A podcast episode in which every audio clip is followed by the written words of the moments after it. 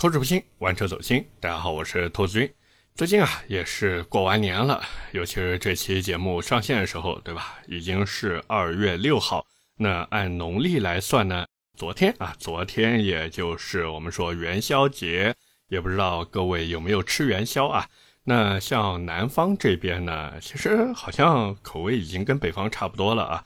像我老婆因为是西安的嘛。他们那边每次元宵节都喜欢吃甜的元宵，尤其是像什么豆沙馅呀，或者黑芝麻馅呀，包括还有玫瑰馅的。我跟各位说，西安卖的那个就是生滚的那种元宵啊，真的非常非常好吃，尤其是玫瑰馅的。哎呀，那个一口下去，简直甜到你无比满足。但是呢，如果是像在南方这边，尤其是上海啊。上海有一个我觉得很有特色的汤圆是什么呢？肉馅儿的，真的是肉馅儿的，就是汤圆外面糯米皮，里面呢包着一个肉圆子。其实我从小到大也挺喜欢吃的。但是我后来去西安上学，我还跟同学讲过这个事情。我说上海那边有肉馅儿的汤圆，他们说我的天啊，肉馅儿的汤圆还能吃吗？这个 只能说一方水土养一方人，反正每个地方的味道呢，其实真的也是有一些区别的啊。那么除了这个吃元宵以外呢，各位也都知道，最近啊很多车厂呢都开始陆陆续续的发布新车了，尤其是那些造车的新势力。一台接着一台的发车，哪怕说自己没什么新车可以发，没关系，他们呢也可以发布自己车子要涨价的消息啊。这个各位应该知道我说的是哪家，对不对？当然也有发布降价消息的，不过最后官方出来说啊，这些都是谣言。反正各家车企就是争先恐后的都在刷热度嘛，生怕被人忘记。包括我们今天要聊的极客呢，其实也是这个样子。就像这台极客 X 啊，其实这车的名字我觉得很奇怪。之前的极客都是零零几，对吧？比如零零一、零零九这些，包括现在这台极客 X 呢，很多人之前都说要叫零零三，但是呢，最后却没有数字，只有一个 X。那在数学里面，这个 X 代表未知数嘛，所以这也是为什么我今天这期节目的标题呢会叫做极客叉，一切都是未知数。那既然是聊车，我们还是先从极客叉本身开始吧。这各位也不要纠结，说我到底念 X 还是念叉，我们呢往下就念叉，好不好？因为这个 X 真的太费口舌了。就是这台极客叉定位啊，其实很简单，A 级纯电 SUV。那根据官方现在透露出来的消息呢，这款车依然想要走性能路线。并且呢，在宣传的时候也说，哎呀，我们有三秒级的这个零百加速成绩，说是想要做 A 级 SUV 的一个性能天花板啊。这个呢，其实也是极客我们说一贯的作风，就是他不管你要不要这么强的性能，反正呢，先给你做一个出来。如果做不出来呢，反正先把牛逼吹在这边，对吧？就像那个极客零零一当时的，我们说那个叫什么续航一千公里的麒麟电池，是吧？好像叫麒麟电池啊。那现在也是出来了，反正就是先把牛逼吹着，对吧？到时候慢慢再做嘛。可能有人觉得这样不是很好，但是我觉得也还行，对吧？最起码比隔壁的大众要好吧。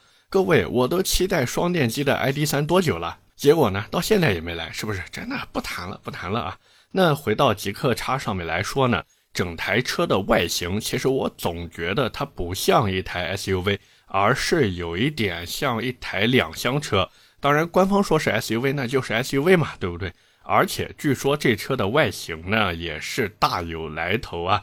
他们说这车是由前宾利设计师史蒂芬·希拉夫领衔的团队打造。但是我可以跟各位说，这个史蒂芬·希拉夫呢，他和宾利的关系嘛，我觉得不大，因为他更多的作品还是在奥迪那边折腾出来的，并且折腾出来的那些东西嘛。这个我说几个，各位就知道了啊。比如一九九七年的时候，这位史蒂芬·希拉夫呢，他设计了一台堪称是奥迪黑历史的车型，就是奥迪 A2。其实对于车辆熟悉的朋友应该知道，像有些车子它在当年设计的时候呢，可能有点超越那个时代。就比方说过去那个班戈设计的宝马五系，对吧？放在那个年代，好多人都说，哎呀，好丑呀，好丑呀。但是放到现在来看，嗯，克里斯班戈的那个宝马五系设计的真的很漂亮。但是这个希拉夫呢，他设计出来的奥迪 A2，哪怕放到今天，它也可以说是丑出天际。而且当时由于这台车它竟然还给弄上了全铝合金的车身，于是就导致这台车后续的维修成本特别特别的高。因为那个时候各位也都知道嘛，全铝合金的车身它也没有什么铝合金钣金修复之类的。哪怕放到现在二零二三年来看，其实铝合金件的钣金修复也会比普通铁质件贵很多嘛。所以这个，哎呀，最后那车也是凉的透透的。而且对奥迪那边呢，也产生了很多不好的影响。就比如说到现在为止，奥迪哪怕 Q2 已经卖了那么多台车了，都不敢再去推出 A2 这款产品。而且除了这个奥迪 A2 以外呢，这个哥们儿啊，不是这个大爷，还确立了奥迪 A4、A6 和 A8 的内饰设计风格，甚至可以说，直到今天为止。这几台车的内饰设计基础，当然我们这边讲的比较这个不全面啊。其实理论上来说，应该是包括奥迪 A4、A5、A6、A7、A8 啊，应该这么来说，就是这些车子，甚至是整个奥迪车系的内饰设计，都还遵循了他在1997年时候做的那一套。各位想想看，如果你现在去看一套在1997年装修的房子，转过头来呢，再看，比方说对门邻居，对吧？他是二零二三年啊，今年新装修的房子，哪怕那套一九九七年的房子再怎么换家具，再怎么换颜色，是不是还会给你有一种过时的感觉？所以各位奥迪车主，你们真的不要觉得自己的车子内饰丑，你们的内饰不好看是一定的，你们的内饰跟不上时代也是一定的，因为它是有迹可循的。就是奥迪的这个内饰风格确立，是这位史蒂芬·希拉夫在一九九七年的时候搞出来的。换句话说，哪怕后来的奥迪设计师们再怎么进行修改和完善，他那还是没办法做好看，就那么简单。而也就是这么一位也许算大神的设计师吧，现在呢被极客奉为座上宾，带领团队设计了现在这台极客叉。当然，回头再看极客叉的造型嘛，反正我估计他也就是挂个名，也幸好他只是挂个名，不然这车做的真的鬼知道会是什么样子啊。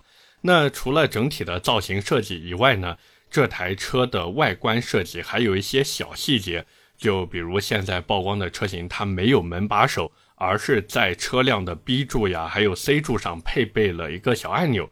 这个类似的设计呢，其实在之前的福特电马上面也出现过。那这样做的好处呢，就是能让整个侧面浑然一体嘛，而且你跑高速的时候，它的风阻也会小一些，包括还能提升整台车的一个外形上的科技感。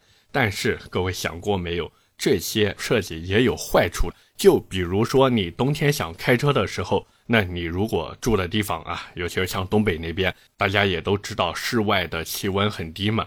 那你到时候这个门被冻住了的话，哈 哈这个不好意思，你必须要用手去抠门缝了。而且这个抠门缝呢，各位也都知道，对你的手活要求也比较高啊。反正你如果想买这种没有门把手或者隐藏式门把手的车子呢，我建议各位平时可以多加练习一下。就比如没事抠一抠家里面的门缝呀，或者用手指去抠一抠冰箱的门缝呀，争取做到一发入魂。当然，各位也别太操心这个开门的事情啊，因为据说这个有可能是选配。正常的车型呢，这个还是会在车上配一套隐藏式门把手的，相对而言可能会好抠一点。但是实际情况嘛，我总觉得不如普通门把手。我一直觉得这种隐藏式门把手或者这种按钮式的门把手。完全是工程向设计妥协以后的结果。你说这个东西真的好吗？反正我不觉得。你如果真的有普通门把手让我选的话，哪怕让我加钱，我都愿意去选，好吧？那除了这个门把手以外呢，这台极客叉的外观设计也就没什么其他亮点了。我看很多人都在说什么无框车门、无框后视镜，还有隐藏式充电口。反正我不觉得这些能成为吸引客户下单的卖点。也许一个人他去看车的时候，第一眼看到会觉得，哎呦，这个东西还挺新奇的，对吧？尤其是那个无边框的后视镜。但是各位看多了也就那样，而且无边框后视镜真的没有你想的那么好。就比如说刮风下雨下雪的时候，你普通的后视镜好歹还有一圈边在那给你挡着，相对而言还能保证一下你的这个行车视线。那你现在这个边框没有了，你告诉我，但凡下雨下雪的时候怎么办？是不是？你难道说给我配一个后视镜加热吗？啊，那也行，对吧？可是假如说你给我配上这个后视镜加热了，我这个后视镜假如说发生了一些刮擦呀或者损坏，如果我用的是那种普通的后视镜，可能我只需要换一个外壳就可以了。可是我现在用上了无边框的后视镜，不好意思，一套总成直接换掉，所以它后续的这个维修成本真的不低。你如果买这车的话，一定要把车损险能有多高就买多高。那么除了这些以外呢，其实还有就是那无边框车门嘛。其实各位只要开过配有无边框车门的车就知道，但凡速度快一点，路况差一点，那车子里面的沟通基本靠吼。像我的车子，对吧？我那台野驴，它就是无边框车门啊。哪怕说它这个门板隔音做的有多好，没有用。哪怕用上双层夹胶玻璃，我跟各位说，这些东西也就是了胜于无，最多就是给你来一个心理安慰。那你如果不相信的话呢，你可以去试一试，对吧？尤其是像极客叉这台车，反正到时候上市了，试驾又不要钱嘛，对不对？大家呢可以去试一试啊，最好是跑一跑高速试一试车。那么聊到这边呢，其实关于外观方面就聊得差不多了。打开车门进入车内以后呢，整台车的内饰，各位如果看过图也都知道，它呢是延续了极氪零零一的一个风格。整台车内饰呢双色设计是必须要有的，然后还有什么八点八英寸的全液晶仪表和 HUD 抬头显示。并且呢，还有一套十五点四英寸的中控屏，走的呢就是一个简约路线啊。当然，这个是高情商的一个说法。你要是这个说的再直白一些呢，那就是简陋，对不对？那主副驾中间这一次呢，做了一个贯通式设计。我看有人对比那个日产的艾瑞亚，其实我觉得大可不必。你看看隔壁五菱宏光 mini EV，对吧？也是这样的布局啊。所以真的没必要说什么高级不高级之类的，这种设计纯粹就是因为车子小，然后设计师想让它的空间显得大一点，于是呢迫不得已做出了这样的设计，就那么简单。那至于内饰其他方面呢，其实真的没什么谈的了，好吗？那到了生产平台上面，极客叉这一次基于吉利 SEA 浩瀚架构打造，那熟悉极客的朋友应该对这个平台不陌生。包括隔壁的那个 Smart 精灵井号键一呢，也是从这个平台上诞生的。所以这台极客叉呢，很多人都说是那个 Smart 电动车的换壳产品。那车身尺寸，各位可以上网查一下。反正我看下来就是比那个 Smart 电动车大了一圈，但是呢，比大众的 ID.4 叉小了一圈。整台车的车辆轴距呢，两千七百五十毫米，也和电动 Smart 一样。所以内部的空间呢，我估计差不多。到时候，假如你有兴趣的话呢，可以去体验一下。尤其是当这个极客的 4S 店和 Smart 4S 店开在隔壁的时候，真的可以去对比体验一下。我估计真的差不多。那最后呢，就是聊一聊性能。官方啊，刚才我也说了，他们讲这车最快能进三秒俱乐部，并且呢会提供后驱版和高性能四驱版。这个熟悉不熟悉啊？Smart 电动车也是这样做的呀。那后驱版的最大二百七十二马力，三百四十三牛米，零百加速据说六秒级，然后 CLTC 续航呢大概五百六十公里。高性能四驱版呢最大四百二十八马力和五百四十三牛米，零百加速三秒级，CLTC 续航大概五百公里。反正各位如果熟悉这个数据的，应该对吧？也能明白它的账面参数呢和 Smart 电动车是一模一样的。而且最关键的还有一个问题，就是这台车的尺寸会比电动 smart 大一圈。那车子大了一圈以后，车重是不是也会随之增加呢？所以我总觉得这车有可能最后跑的还不一定比电动 smart 快，甚至比人家慢一点也说不定。那转头再看看电动 smart 的数据，它的后驱版官标六点七秒，四驱巴博斯版官标三点九秒。那极客叉这车最后到底官标会多少？咱们呢也不知道。但是我估计极客那边啊，大概率会操作一下啊，就优化一下那个数据，让它看起来呢能更加的美好一些，最起码不要比那个电动 smart 还拉胯，各位说是不是？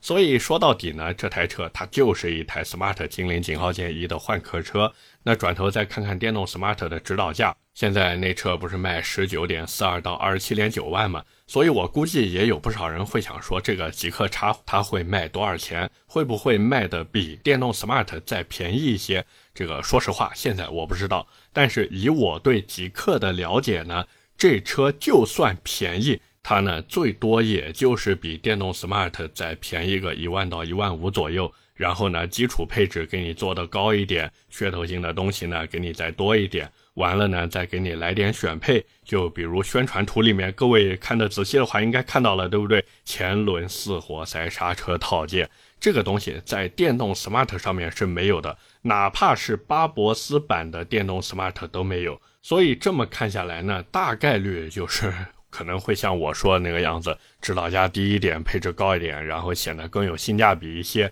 但是呢，有可能，我觉得真的很有可能。它的选配项目也会更多一点。那假如说你去选配的话，说不定到时候选配完落地的价格会比电动 smart 还要贵。那这时候呢，我估计就有朋友会纠结了，就是我到底应该买极客叉还是买那个电动 smart？那从我自己的角度来说呢，其实我的想法很简单，你如果是自己开的话，那你就买极客叉，因为整体配置大概率呢就是会更高，尤其是那些性能化配置，对不对？最起码看起来能像点样子，但是你如果是给老婆、给女儿或者给妈妈、丈母娘买的话，那我觉得直奔 Smart 精灵井号键一的店里面去吧，然后呢挑一下车辆的颜色和精品配件就行了。因为两台车，他们哪怕是换壳产品，但是卖给你的东西或者说卖给你的感觉完全不同。因为极客卖的呢是一种满足感，电动 Smart 卖的呢是一种幸福感。但是两个车子呢也有相同的地方，就是都想卖给你优越感。所以说白了呢，现在的极客叉它其实瞄准的客户，我总觉得是那些想买电动 smart，但是呢又碍于品牌呀、造型呀或者配置，然后迟迟没有下单的那批人，或者就是去吸引那些本来是想买欧拉的客户，然后转头到这边来看看极客叉。但是这些人有多少，我不知道。尤其是那些本来想买欧拉的人，他们当中又有多少人会愿意放弃欧拉，然后买极客，而不是隔壁的电动 smart 呢？毕竟他都去看欧拉了，对不对？那他为什么会来看你极客呢？极客的品牌调性就不是对应欧拉的那种呀，是不是？所以我是觉得，假如你真的对这车感兴趣的话呢，还是先不要着急啊，等实车上市以后再说吧。那再加上先前的电动 smart 也是被爆出了一些不太好的事情，就比如说什么电门失灵之类的，所以这台极客叉跟它又是我们说同根同源的换壳车，它上市以后会不会出现类似的问题？这些呢都是未知数。那如果说这车表现拉胯，那我觉得也没有必要考虑了。但是假如说整体的口碑和车辆表现都不错呢？那我觉得呢，可以等它正式上市个大半年，甚至一年以后再去入手。毕竟现在好玩的小车呢确实不多。只是买这车之前呢，我建议啊，各位可以把预算再抬个四五千块钱，这样买回来的第一时间啊，就可以贴改色膜，把那套恶心的轮眉给盖住。当然，如果按我的脾气，我大概率就是刮腻子找平，然后再去喷漆。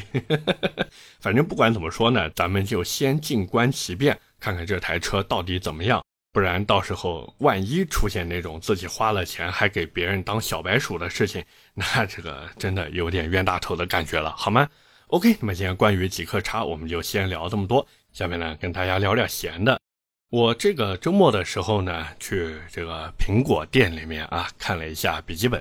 可能有朋友会说：“哎呀，兔子，你为什么这买笔记本还要去苹果店里面看呢？因为正好路过那边了。那之所以想买笔记本呢，其实原因很简单。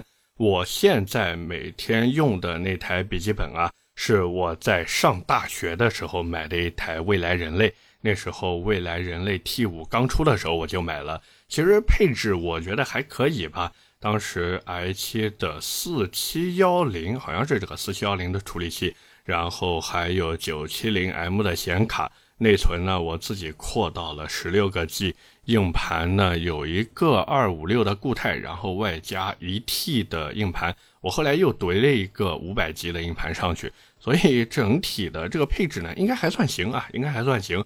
但是呢，现在就是也这么多年过去了嘛。我粗略的算了一下，可能那个笔记本用了快十年了，所以整体的性能放到今天来看呢，这个确实有那么一点点跟不上。而且还有一个问题，就是这个笔记本太重了。因为各位也都知道，未来人类做的是那个游戏本嘛，所以我每次出差的时候，我都是宁愿带一个 iPad，我都不愿意带这个笔记本出去，哪怕我知道这个用笔记本电脑处理文件起来会更加方便，但是就是因为它太重了，我这每次背的好累呀。所以我呢，这最近也是想要说换一个笔记本。那我尤其是买这种电脑啊，尤其是这种数码产品的时候呢，我其实对于性价比的敏感度很低。我就是第一个要好看，就像我为什么会买外星人的套机一样，其实原因很简单，就是因为好看。什么配置不配置的，我真的无所谓，就是因为它好看。我觉得放在家里面，哇，这个好炫酷啊，跑马灯啊，这个特别的怎么说？就有点像坐在那个奔驰的车子里面一样啊，那个氛围直接给你拉满了。所以为什么我那天路过苹果店呢？我就说想进去看一下吧。包括我之前也是看网上新闻说，哎呀，这个新的苹果 MacBook Pro 也是出来了，好嘛，又是用上了这个全新的 M2 Pro 处理器，又是这个那个的。于是呢，我就过去看了，结果不看呢，其实也还好。看了以后发现，哎呀，这个看着哪哪都香，尤其是这个外形设计。虽然说没有老款的 MacBook Pro 那种啊，我们说苹果 logo 会亮的那个灯了，但是好歹苹果它的这个工业设计美学还是在线的。所以这两天呢，我就在想，哎，我是不是可以换一个这个苹果的笔记本电脑了？但是呢，由于我对这个一窍不通啊，所以我就老是搞不清配置到底应该怎么选。包括我这两天也是上网查了很多专业做数码的这些我们说大 V，他们呢对于这台笔记本的测评，我看来看去，他们可能达成共识的就是不要买最低配那个叫什么残血 M2 Pro 处理器，要买呢也要再往上上一个去买这个满血的 M2 Pro 处理器的版本，还可以根据你的需求去进行一个定制，就比如说把你的那个 RAM 啊，就是内存。从最基础的十六个 G 给你扩到三十二个 G，甚至六十四个 G 之类的，我记得最高好像能扩到一百二十八个 G，好像。然后还有那个硬盘啊，硬盘原配是一个五百一十二 G 的固态硬盘，那你也可以选配一 T 的固态，包括还有两 T 之类的。那我最后研究来研究去呢，包括根据我之前的一个经验吧。我觉得可能买一个这个版本，然后呢，再把那个 RAM 给扩到三十二个 G，也许是一个不错的选择。因为我平时处理的东西，其实更多还是以文档形式存在的嘛，最多就是一些音频文件呀，哪怕说后期还有一些视频文件要处理。但是毕竟现在云盘也那么发达，而且我自己也有一个大容量的这个移动硬盘嘛，所以我是觉得那种大容量的固态硬盘对我来说没有任何的用处。最后呢，我也是想不行就买一个这个版本，然后把内存就是那个 RAM 从十六个 G 扩到三十二个 G，可能会有一点性价比吧。所以今天聊这个呢，也是恳请各位啊，尤其是研究苹果数码设备的朋友帮我解解惑。就是我现在的需求呢，其实很简单：第一个处理这个文档，第二个呢处理音频，第三个呢处理视频。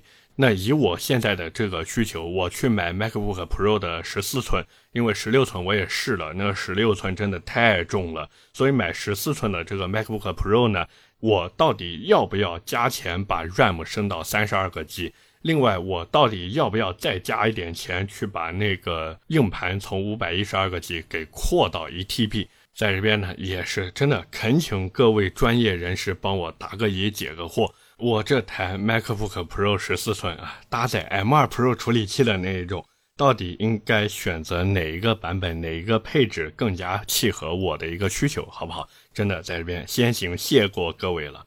OK，那么今天闲聊的呢，就先扯这么多。下面是我们的留言互动环节。上期节目啊，我们聊的是全新日产 Z 跑车。那么第一条留言来自智能路障 MK。他说：“兔子能不能分析一下日本汽车工业未来是否会衰落，以及连带其他的日本工业的衰落，这一天什么时候到来？”其实我 真的不知道，这真的不知道呀。因为日本，我们就说小家电吧，当年日本的小家电之所以能起来呢，其实很大一部分原因就是美爹啊，他们的美爹拱手让出了自己的这个市场份额。其实说的再直白一些呢，就是当时美国想要做产业转移和自己本土的产业升级，所以这种小家电也没什么 特别高的技术含量的东西，那时候呢就甩手给日本去做了。结果万万没想到呢，这个鬼子啊不讲武德，做的是又好又便宜，最后反而还倾销回去了。这个各位感兴趣的呢，可以查一下那段历史，这网上都有，就是专门讲日本白色家电还有小家电的故事。那到了汽车上面呢，最开始日本的汽车很多都是去模仿欧美的那个产品去做的，只是说做的多了，他们自己呢也是啊积攒了一些经验，对吧？包括大家也都知道嘛，日本的这个外宣啊，尤其是这对外宣传这方面做的一直都挺不错的，所以它的这个汽车工业到底未来是不是会衰落呢？我觉得真的不好说。而且我在评论区其实也答复他，我说这个东西不取决于他的技术，而取决于他对干爹们的态度，对不对？他要是把自己的美爹、英爹啊，欧洲那帮爹哄好了，那这个以后还是有的混。但是如果说是哪一天没伺候好的话，那这个结果就 我觉得不好说了。下一条留言来自听友二四六二七九零四五，他说：“兔子问一下，十五万左右落地的车给老婆买，能不能推荐一下省心的、空间大点的？雪铁龙的凡尔赛值得买吗？还是推荐别的车？”学者明显就是打着给老婆买车的名义去购车。那一般对于这样的需求呢，我觉得真的不要自作聪明，真的不要自作聪明。你以为你老婆不知道吗？你老婆比谁都清楚。那你如果真的想给老婆买一台合适的车的话呢，我觉得你不妨还是先问一问她的一些想法，然后根据她的想法呢去进行一个对比和权衡。这种感觉其实就有点像什么呢？有点像你跟你老婆出去逛街。然后呢，你老婆说我想买一个口红，这时候你要做的不是说推荐她去买 GUCCI 还是买迪奥还是去买 TF 或者萝卜丁，你需要做的是问他想买哪些牌子的口红，甚至是说直接带他一家一家逛，然后他看一圈以后呢，让他来问你，对吧？就比如说，哎呀，老公，我涂这个到底好不好看呀？或者说，哎呀，那个啥啥啥型号，我这个到底买哪一个比较合适啊？更适合我呢？那你这时候怎么回答？都买，对吧？都买。所以买车也是一样的道理，就是你给老婆买车的时候，你千万不要说，哎，我现在看了一个什么车子，我觉得这个车子很适合你。不是的，你要问他喜欢什么车子，或者说喜欢哪几台车，或者想要什么样的车子。最后呢，咱们再夹带点私货进去。各位懂了没有？最后一条留言来自 Captain Lee 六六六。他说：“JDM 的精神不就应该是平凡且无畏？可是现在却成了加价扮富贵。”这个我觉得说的非常的精辟啊！就是当年的 JDM 呢，完全就是因为便宜，然后好开好改，改出来以后还强的压屁，最后呢才被很多人喜爱的。但是现在的 GDM 车型呢，我觉得不管是在中国市场还是在美国市场，好像卖的都挺贵的，尤其是这些日系的性能车。好像不管是中国还是美国那边，都是要疯狂的加价，哎呀，所以这个也没办法，对吧？稀缺资源嘛。毕竟你说美国那边啊，玩那种美系大 V 八也玩腻了，中国这边嘛，也是一直都没有什么特别牛逼的国产性能车。包括我之前特别期待那个零三加加出了吗？到现在都没出呀，真的是多少年了呀？哎呀，完全是一张空头支票摆在那个地方。所以也难怪这种 JDM 车型呢被炒得那么厉害。包括各位其实有没有发现，就是只要现在但凡和性能沾点边的车型，在国内市场永远都是处于一个加价的行情。就是除了像野马那种啊，野马那种车子好像现在还是有优惠的。包括像欧系还有日系这些性能车，大多数都是要加价。各位看那个 S 五和 S 五 S 对吧？都出了多久了？到现在这个价格还是没有下来很多，所以这个也没办法，也没办法，就是僧多粥少嘛。而且这种稀缺资源呢，它就不缺有人去买单。那既然有人愿意加钱去买单的话，自然呢也就有很多人想去赚这个钱了。而这也就形成了一个我们说价格下不来的死循环。那怎么去打破这种循环呢？这时候就要外部发力。就比如说，国产出一个特别特别牛逼的性能车出来，那这时候，对吧？就有点像那个领克出了零三加以后，带着，尤其是像高尔夫 GTI 这种车子，好像哎呀，一瞬间就不香了，是不是？当然还是香的，还是香的啊！高尔夫 GTI 还是香的嘛，只是说相对而言有了更多的选择。所以真的，如果想要让这些进口的海外的性能车不加价的话，只能靠中国汽车工业的不断发展，否则那些车子到最后该加价还是要加价，好吧？OK，那么以上就是我们今天这期节目的全部内容了，也是感谢各位的收听和陪伴。我的节目会在每周一和每周四更新，点赞、评论、转发是对我最大的支持。各位如果还有什么想听的车或者想聊话题，也欢迎在下方评论区留言。我们下期节目接着聊，拜了个拜。